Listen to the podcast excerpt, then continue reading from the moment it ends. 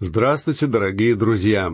Сегодня мы продолжаем читать наши лекции по книге пророка Михея. Прочтем седьмой стих четвертой главы. «И сделаю хромлющее остатком, и далеко рассеянное сильным народом, и Господь будет царствовать над ними на горе Сионе отныне и до века». За всю долгую историю Израиля Богу никогда не поклонялись все сто процентов нации. Верным ему оставался всего лишь некий остаток. Ведь в землю обетованную вошел лишь остаток тех людей, которые вышли из Египта. Поколение, вышедшее из Египта, почти целиком умерло в пустыне. В землю вошли только дети тех людей. Бог сохранил этот остаток. Даже во времена Илии у Бога был свой верный остаток. Илия отнюдь не был оптимистом. Он воскликнул, «Господи, я остался один!» Но Бог сказал ему, «Нет, ты не один. В горах у меня есть семь тысяч, не преклонивших колено перед Ваалом». Поскольку все эти люди прятались от Ахава и Изавели, Илия ничего не знал о них. Должен вам сказать, что и в наши дни верующих гораздо больше, чем кажется. Они подобны тем семи тысячам, хотя мы о них ничего не знаем, но это подлинно верующие люди. Во времена пришествия Христа также был свой верный остаток, и хотя вожди народа отвергли Иисуса и распяли его, остаток принял его как Господа. Позднее, в день Пятидесятницы, ко Христу обратилось множество народа, но все же это был лишь остаток. Верующие всегда были остатком народа. В наши дни даже в церквях, которые носят имя Христа, подлинно верные люди — это остаток. Хотя я говорил о том, что в мире больше верующих, чем мы думаем, все же в церкви только остаток людей можно назвать подлинно верующими во Христа. Многие из нас были бы очень удивлены, если бы узнали, как мало членов церкви являются подлинными верующими. Несмотря на то, что люди, которые активно участвуют в служении, их довольно много. В нашем зыбком обществе членами церкви стали очень многие люди. Наши времена породили множество лжесвятых. Их невозможно признать подлинными. Они не являются возрожденными людьми. Мы уже видели, что в послании к евреям ясно говорится, что Господь наказывает тех, кого любит. И каждое чадо, которое Он принимает к себе, Он проводит через огненные испытания. Бог подвергает его проверке. Если у вас есть материал, который вы считаете золотом, вам следует отнести его к ювелиру. Тот опустит его в огонь, и тогда станет ясно, действительно ли это золото, или вы принесли ему какой-то другой металл. Бог также помещает в огненное испытание тех, кого признает своими. Члены церкви скоро пройдут период гонений, и тогда станет ясно, кто действительно является подлинным верующим, а кто нет. Сегодня в церкви Богу верен лишь остаток. В среде израильского народа сегодня также присутствует лишь остаток верующих — Хотя вполне возможно, что он больше, чем мы думаем. В каждой нации есть лишь остаток подлинных верующих, хотя они могут и не быть частью церкви. К сожалению, поведение многих членов церкви закрывает двери перед многими верующими людьми. Но все же у Бога всегда есть верный остаток. Слово «остаток» в Писании имеет огромное значение — его следует воспринимать всерьез. Теперь мы прочитаем восьмой стих четвертой главы. «А ты, башня стада, холм черри Сиона, к тебе придет и возвратится прежнее владычество, царство к черям Иерусалима». Здесь Бог, вероятно, обращается к самой земле, говоря и о том, что прежнее царство Давида и Соломона будет восстановлено, когда возвратится Мессия. Но пока этого не случилось, царство еще не пришло на землю. Если народ Израиля и возвратился в свою землю, то лишь для того, чтобы пережить в ней период великой скорби. Царство пока ожидает нас в далеком будущем. А теперь поговорим о будущем, которое наступило для современников Михея совсем скоро. Здесь солнце скрывается за тучей. Многие исследователи Библии считают, что стихи 9 и 10 повествуют о вавилонском пленении. Прочтем их. «Для чего же ты ныне так громко вопиешь? Разве нет у тебя царя? Или не стало у тебя советника, что тебя охватили муки, как рождающие? Страдай и мучься болями, черь как рождающая. Ибо ныне ты выйдешь из города и будешь жить в поле, и дойдешь до Вавилона. Там будешь спасена. Там искупит тебя Господь от руки врагов твоих. Друзья мои, эти слова настолько конкретны и точны, что они едва ли могут относиться к чему-то иному, кроме Вавилонского плена, который угрожал Южному царству. Когда Михей обращается к дщери Сиона, он говорит об Иудее, о Южном царстве. Здесь меня особенно заинтересовали слова «тебя схватили муки, как рождающие». Честно говоря, я не могу говорить о родовых муках с полным знанием предмета. Половина человечества просто не знает, что такое мучиться в родах. Об этом знают только женщины. Все, что я знаю, это родовые муки моей жены, при которых я присутствовал, и рассказы других людей. Эти муки ужасны. Их невозможно выносить в течение длительного времени. Поэтому они обязательно вскоре прекращаются. Картина, которую рисует Михей, это захват Иерусалима Навуходоносором. Он нападал на город трижды и в третий раз разрушил храм, оставив после себя лишь руины и пожарище. Страдания народа Иудеи описаны как родовые муки женщины, но этот период должен быть кратким, иначе нация просто погибнет.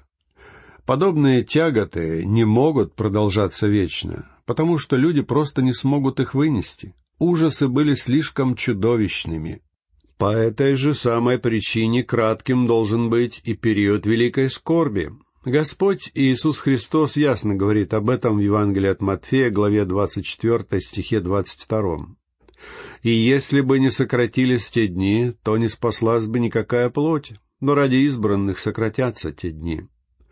Ныне ты выйдешь из города и будешь жить в поле и дойдешь до Вавилона. Когда Навуходоносор захватил город, те жители, которые остались в живых, спаслись бегством и пытались жить в полях. Но впоследствии их поймали и увели в вавилонский плен. Я хочу привлечь ваше внимание к тому факту, что в этих двух стихах Михей смотрит далее, чем ассирийское пленение Израиля и более позднее вавилонское пленение Иудеи. Однако он сразу же предсказывает избавление. «Там будешь спасена, там искупит тебя Господь от руки врагов твоих». Хотя народ будет пленником в Вавилоне, Бог вызволит его оттуда. Из истории мы знаем, что Бог освободил народ рукой Кира. Об этом говорится в книге пророка Исаии, главе 44, и во второй книге Парлипоменон, главе 36, в стихах 22 и 23. Главная мысль Михея здесь заключается в следующем. Муки и страдания народа Божия окончатся радостью. Теперь мы поговорим о более далеком будущем, о времени Великой Скорби и более конкретно о последней войне, битве Армагеддона.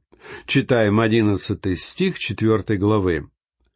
«А теперь собрались против тебя многие народы и говорят, да будет она сквернена, и да наглядится око наше на Сион». Упоминание о многих народах ясно указывает на тот факт, что Михей говорит уже не о вавилонском нашествии, а о чем-то другом. О многих народах, собравшихся для войны против Иерусалима, говорят и многие другие пророки. Например, мы читаем об этом в третьей главе книги пророка Иаиля, в двенадцатой и четырнадцатой главах книги пророка Захарии — в 38 и 39 главах книги пророка Иезекииля. Все они повествуют о войне при Армагеддоне, которая произойдет в период Великой Скорби. Читаем далее стих двенадцатый. Но они не знают мыслей Господних и не разумеют совета Его, что Он собрал их, как снопы на гумно. Они не знают о том, что Бог собирается совершить. Они слепо идут против Израиля, не понимая, что Бог привел их туда для свершения своего суда. Обратимся к следующему, тринадцатому стиху. «Встань и молотит, черь Сиона, ибо я сделаю рог твой железным, и копыта твои сделаю медными, и сокрушишь многие народы, и посвятишь Господу стяжание их и богатство их, владыки всей земли». Мы видим, что здесь народы мира подобны снопам на гумне, а Израиль будет обмолачивать их. Сегодня Израиль — это слабая нация, зависимая от других народов, но в тот день Израиль будет надеяться лишь на Господа. В Псалме 74 стихе 7 говорится «Ибо не от востока, и не от запада, и не от пустыни возвышение». Далее, в восьмом стихе сказано «Но Бог есть судья, одного унижает, а другого возносит». В тот день помощь придет к Израилю не с севера из России, не с юга из Египта, и не с запада, из Европы или Соединенных Штатов, и не с востока, из Китая или от арабских государств. Помощь придет от Господа, сотворившего небо и землю. Эти последние три стиха четвертой главы книги пророка Михея повествуют о войне, которая завершит период Великой Скорби, о битве Армагеддона. Теперь перейдем к разбору пятой главы. Здесь пророк продолжает тему, начатую в главе четвертой. Он предсказывает славу, которая ожидает народ в будущем по причине обетований, данных Богом в прошлом. В четвертой главе мы также видели пророчество о последних днях. Теперь же мы прочитаем пророчество о первом пришествии Христа. Читаем первый стих. Теперь ополчись, дщерь полчищ, обложили нас осадою, тростью будут бить полоните судью Израилева. В еврейском тексте Писания этот стих завершает четвертую главу.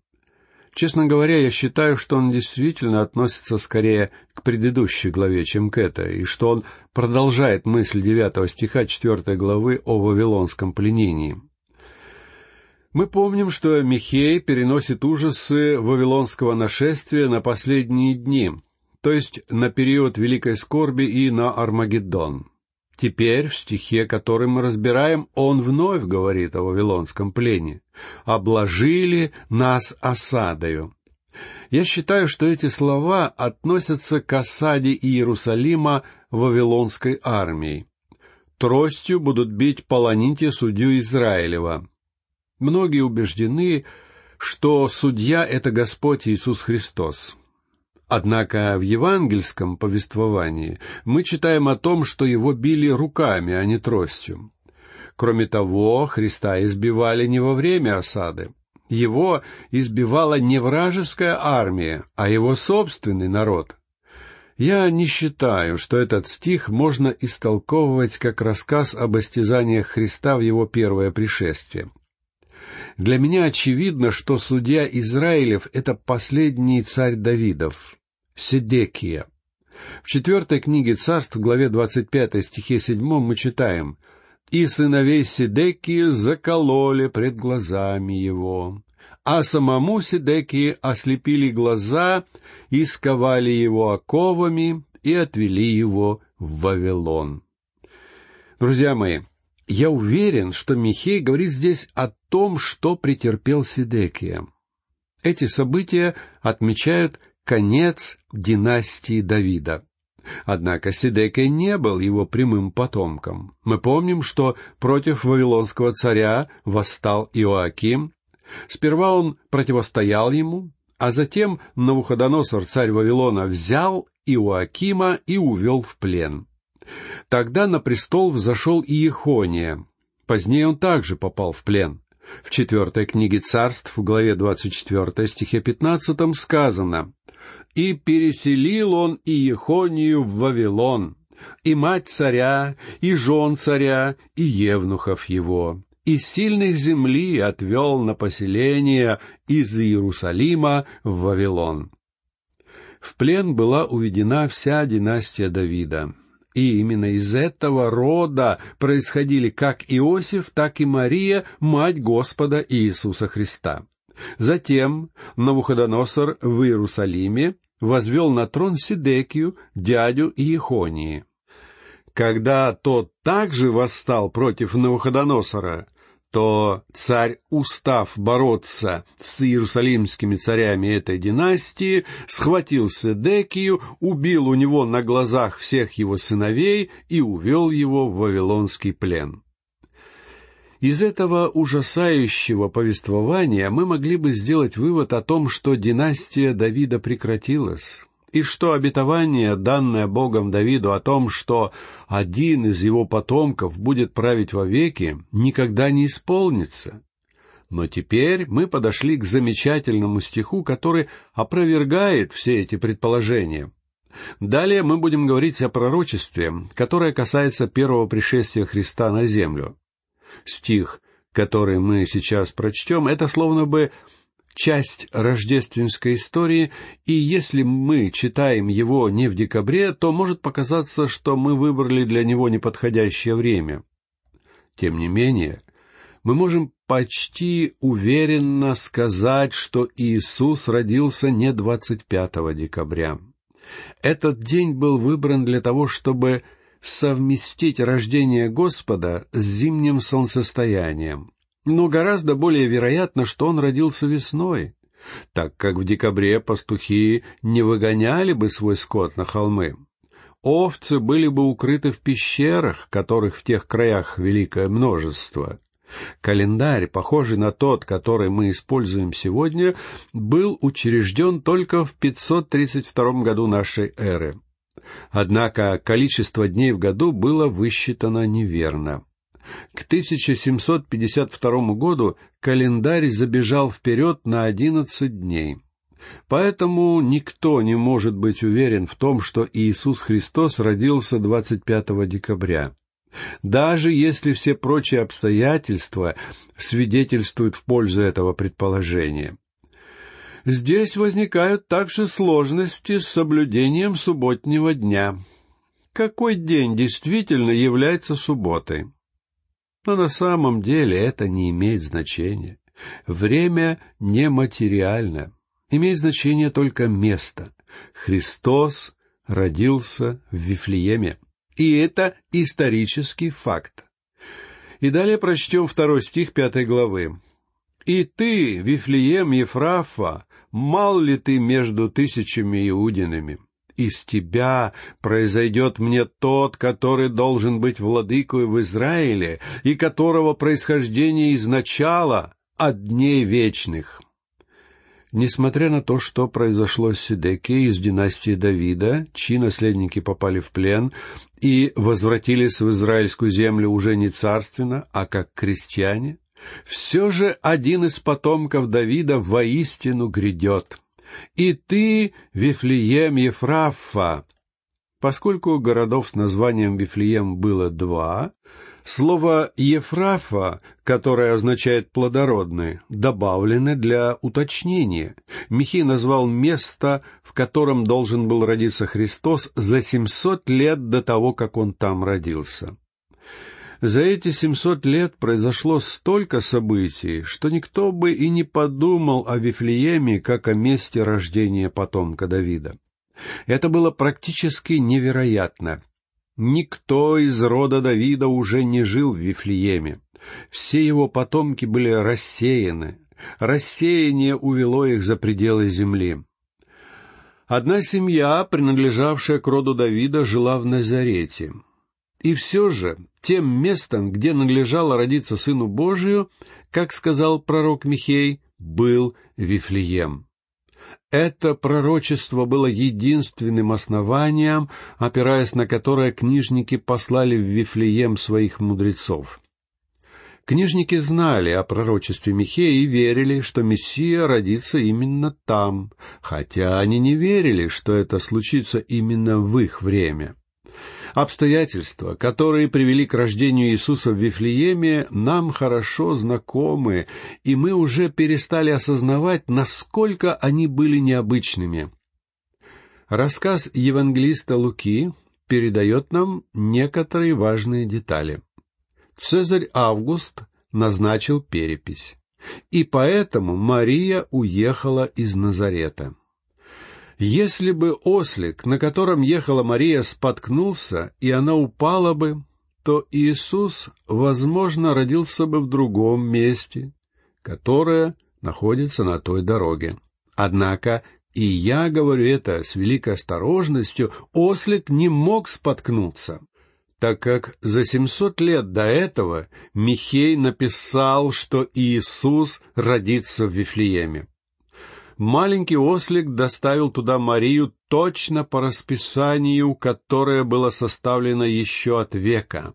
Он был гораздо более точен, чем любой современный самолет. «Из тебя произойдет мне тот». Слова «произойдет мне» означают, что грядущий исполнит волю Отца и свершит его план, которого происхождение от начала, от дней вечных — его рождение и воплощение были связаны с его человечностью. Придя в Вифлеем, он облегся в человека. Однако он существовал еще до своего рождения. Итак, дорогие друзья, сочетание божественной и человеческой природ в личности Господа Иисуса Христа — одно из самых удивительных и прекрасных учений Библии.